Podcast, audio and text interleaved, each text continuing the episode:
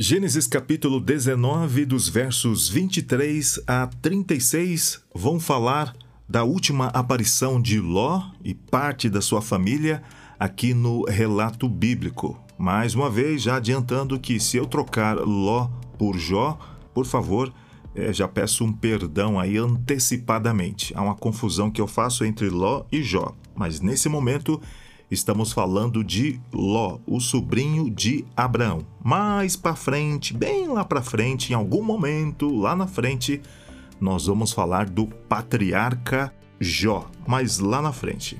Possivelmente, é, Abraão esperava que Ló fosse o seu herdeiro, porque ele inicia suas peregrinações e a Bíblia faz questão de dizer que Ló, seu sobrinho, o acompanhava até o momento em que eles se separam e Ló vai para as campinas de Sodoma e Gomorra. A Bíblia diz que ele vai armando as suas tendas até, em definitivo, chegar na cidade de Sodoma. Esse aqui é um momento triste da Bíblia e a Bíblia não vai esconder essa parte que a gente gostaria de deixar de lado. Se fosse um caso de família que a gente ocultaria, não tocaria no nome, não falaria nada, não entraria em detalhes, deixa como está. Aconteceu? Aconteceu.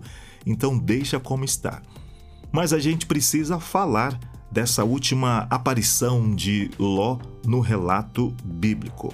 Quando a gente observa a maneira como Deus lida com Ló em Sodoma, a gente percebe aquele propósito de Deus para Abraão a partir de Abraão, todas as nações da terra, todos os povos seriam abençoados. E Sodoma e Gomorra também poderiam ser abençoadas pela presença de Ló, pela presença de Abraão e os seus familiares. Você sabe que Abraão, naquele conflito militar, ele favoreceu os reis de Sodoma. Agora ele vai abençoar Ló e é possível que ele poderia abençoar mais pessoas. Eu digo isso porque você sabe que Abraão estava intercedendo pelo seu sobrinho que estava na cidade de Sodoma. E foi revelado a Abraão, pelos anjos, a intenção de Deus de destruir essa cidade. Então, a gente observa é, a história dessas cidades e, de, e dessa destruição do resgate de Ló e procura entender como isso está relacionado com a, a história maior, com a história de Abraão. E eu chego a essa conclusão. Sodoma poderia ser abençoada desde que Ló se tornasse um ponto de luz naquela região, naquela cidade. Ló aprendeu de Abraão. Abraão era, é, Abraão era alguém que invocava o nome do Senhor, construía altares. E você não, não apenas constrói um altar e invoca o nome do Senhor de uma forma simplista. Isso quer dizer que Abraão, ao construir altar, ele recontava a história, a história passada, a história do pecado, a história da criação, e ele transmitia essas verdades, essa revelação, essa história bíblica para os seus, os seus, os seus familiares, aqueles que estavam sob seu teto, e ele deveria contar isso para os seus descendentes, Isaac, Jacó e de Jacó para as doze famílias que formariam a nação de Israel. Ló sabia disso. Ló deveria ser abençoado e foi abençoado e deveria continuar abençoando. A promessa de que Abraão abençoaria o mundo passa pelos seus familiares. Passou por Sara, passou por Isaac, Jacó e todos os descendentes do hebreu Abraão. Voltando aqui nesse ponto, Ló deveria ser um ponto de luz na cidade de Sodoma, é, seguindo o exemplo do seu tio Abraão. Eles então, temerosos de morarem ou de ficarem no, nas cavernas ou no mato ou um lugar ermo, é, Ló negocia com os anjos, olha aí, negocia com os anjos e decide, né? Essa é uma decisão de, de, de Ló, morar em Zoar. Só que a Bíblia diz que ele tem um certo temor de continuar em Zoar, na, na pequena cidade Zoar, e vai para as cavernas. De forma definitiva, ele vai para as cavernas. Ló escolheu Sodoma, talvez pela riqueza, pela estrutura, mas o fim da vida dele é aqui, nas cavernas, do luxo à miséria. É, bem, para alguns povos, mesmo nos dias de hoje, morar em caverna não quer dizer exatamente miséria, escassez de alguma coisa. Alguns até escolhem esse estilo de vida. É, morar em caverna, ou pelo menos é, esse ponto final aqui de Ló no relato bíblico nas cavernas é, é, é, é como eu disse para você, do luxo à miséria. Tinha tudo junto com o tio Abraão, conseguiu construir alguma coisa em, em Sodoma, mas agora perde tudo. Deixa eu só abrir um ponto aqui, que daqui a pouquinho eu falo mais sobre isso. É, Ló e suas duas filhas. A esposa fica no meio do caminho, essas duas filhas não têm filhos, não têm maridos, e Ló já está velho, e, e quem serão seus descendentes? É, foi feita uma promessa para Abraão de que ele seria pai de multidões. E talvez Ló pudesse compartilhar dessa promessa, dessa esperança. Mas vivendo em, em Sodoma, adotando um estilo de vida semelhante, como diz as filhas, semelhante aos povos da terra, aos povos da região, um outro ponto aqui é a mulher de Ló. Ela era uma fiel sodomita, no sentido de ser uma cidadã de Sodoma. Não se fala nada dela, a não ser nesse ponto aqui, o nome dela. Provavelmente é, Ló casou-se com uma sodomita, uma cidadã da cidade de Sodoma. E na saída, na fuga, ela olha para trás e é atingida pelas explosões, pelos juízos e acaba, e acaba se tornando uma, é, uma estátua de sal, de pedra. Jesus, em Lucas capítulo 17, verso 32, apresenta o que um, um autor chamou de o menor sermão de Cristo. E Cristo simplesmente diz: lembrem-se da mulher de Ló. Lembrem-se da mulher de Ló. Eu fico imaginando se um dia chegar em uma das, uma das igrejas que eu cuido aqui na cidade de Itapevi, subir ao púlpito, abrir a, Bíblia em Lucas capítulo 17, verso 32, pedir a atenção da, da, da, do auditório e ler. Jesus diz: Lembrem-se da mulher de Ló. Amém. Fecho a Bíblia, encerro o culto e vamos embora. É uma frase, mas uma frase que tem muito poder.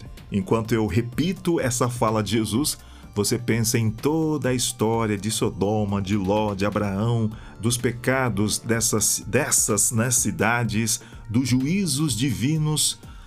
E assim, a, a mulher de Ló acaba sendo um símbolo daqueles que param no meio do caminho, daqueles que olham para trás, daqueles que têm um futuro, que têm uma garantia de salvação, de perdão, de um novo começo, mas decidem parar, parar no meio do caminho e olhar para trás. Talvez ela pensou no que estava deixando para trás casa, familiares, é, empreendimentos, o futuro dela estava em Sodoma, mas o futuro dela acabou exatamente ali. As filhas de Ló. É, depois que eles fogem então para a, a Zoar e de, e de Zoar eles vão para as cavernas, as filhas de Ló tomam uma atitude estranha, talvez repetindo costumes, hábitos é, dos sodomitas ou dos povos vizinhos elas vão agir mais pelo medo do que pela fé. Não de acordo com a família pactual, mas em conformidade aos costumes da terra. É isso que elas dizem. Sozinhas, desesperadas, com medo, Ló é velho, Ló não tem outros filhos, Ló não tem condições, dada a idade e o lugar em que eles estão, de casar ou de arranjar casamento para elas, então elas decidem tomar a, a, a, a situação praticando o incesto com o pai. Elas vão embebedar o pai e cada uma a sua vez vão ter relações com o pai e vão gerar é, filhos. Um se chamará Moabe e o outro se chamará é, Ben-Amim, os Moabitas e Amonitas, povos que é, geograficamente estavam próximos de, de Israel, mas que eram inimigos de Israel. As filhas de Ló agindo mais pelo medo do que pela esperança. Veja, Ló deveria ser luz onde ele estava e deveria comunicar, falar, testemunhar da palavra de Deus, das revelações de Deus para os seus filhos, os filhos dos seus filhos e gerações sucessivas à frente. Mas a história de Ló vai terminando aqui, deixando dois descendentes: o pai gerando filhos com as próprias filhas. Como elas embebedaram o pai, está bem claro que ele não teve consciência, ele foi o agente passivo nessa, nessa história cabeluda, nesse caso de família que a gente. A gente é, se poupa até aos detalhes, mas como eu disse, a Bíblia é o registro da história humana e Deus correndo atrás do ser humano. A história de Ló, em certo sentido, é a nossa história. Nós estamos fugindo de Deus e Deus, de todas as maneiras, correndo atrás do ser humano, correndo atrás de mim, atrás de você. Talvez a gente não vai chegar ao ponto é, em que chegaram as filhas de Ló, mas, é, como disse Jesus, os piores pecados estão ocultados dentro do nosso coração. Algumas razões aqui para a destruição de Sodoma. Tem a, a, a razão teológica. O, o, autor de Gênesis disse, diz que os juízos vieram da parte do Senhor. Ele diz: Isso veio da parte do Senhor. Em Gênesis capítulo 19, verso 23. É um juízo divino. A Bíblia, em capítulos anteriores, vai já indicando é, o comportamento de Sodoma é, classificando os pecados deles como gravíssimos até a chegada dos próprios anjos, anunciando a Abraão a, a, a sentença final sobre essa cidade. Então, isso vem da parte do Senhor. Agora, ainda que tenha sido um juízo divino, a gente não pode descartar as razões científicas. E quando a gente entende as razões científicas ou procura entender as razões científicas, a gente também não vai descartar a, as razões teológicas. É, alguns falam de terremotos. É, Sodoma e a região foi atingida por um terremoto e o terremoto gera calor, gera choque entre as placas. É, aí você tem as fissuras, é, a liberação de gases, enxofre. Eu estava dando uma pesquisada bem rápida. Muitos terremotos, dado a, a, o grau de energia, de choque entre as placas, gera uma carga de energia tão alta que pode até atrair raios. Então você tem terremotos, abertura da Terra é, causada pelo terremoto. Observe que aquela região é uma região de muitos poços é, de petróleo, de betume e gases, enxofre, betume, é, essas fissuras, os raios. Imagine o festival de fogo, de explosões e até de cores, é, que foi a destruição de Sodoma. É, a Bíblia também vai dizer que Abraão ele acorda de manhã e olha para a direção e vê apenas fumaça subindo é como resultado da queima e da destruição dessa cidade. Você deve se lembrar que é, a pólvora é feita a partir do enxofre e até aquela o fósforo, né, que nós utilizamos no dia a dia na cozinha, nas atividades de casa, é feita de enxofre.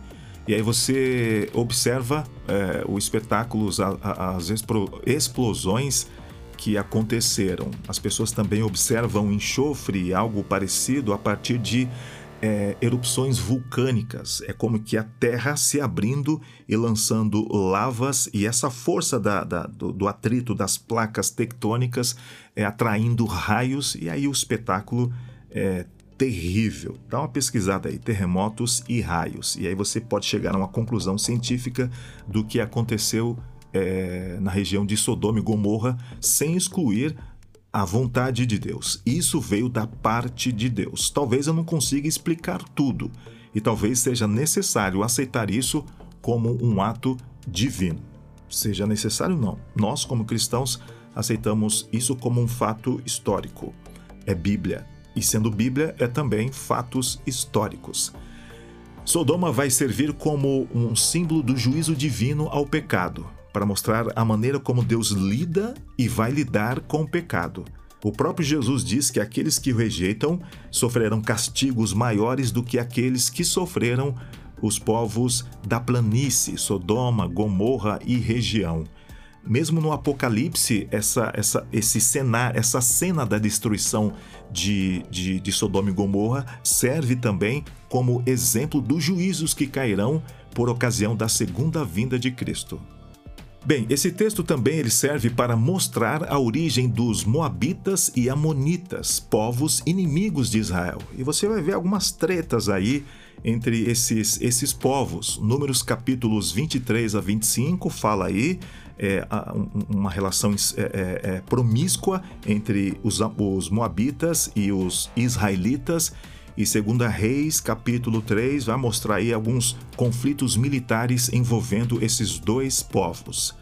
Apesar de nós não termos muito de bom é, é, para dizer sobre esse relato, a gente precisa destacar que existe uma moabita famosa e essa mereceu todo o destaque dos autores bíblicos.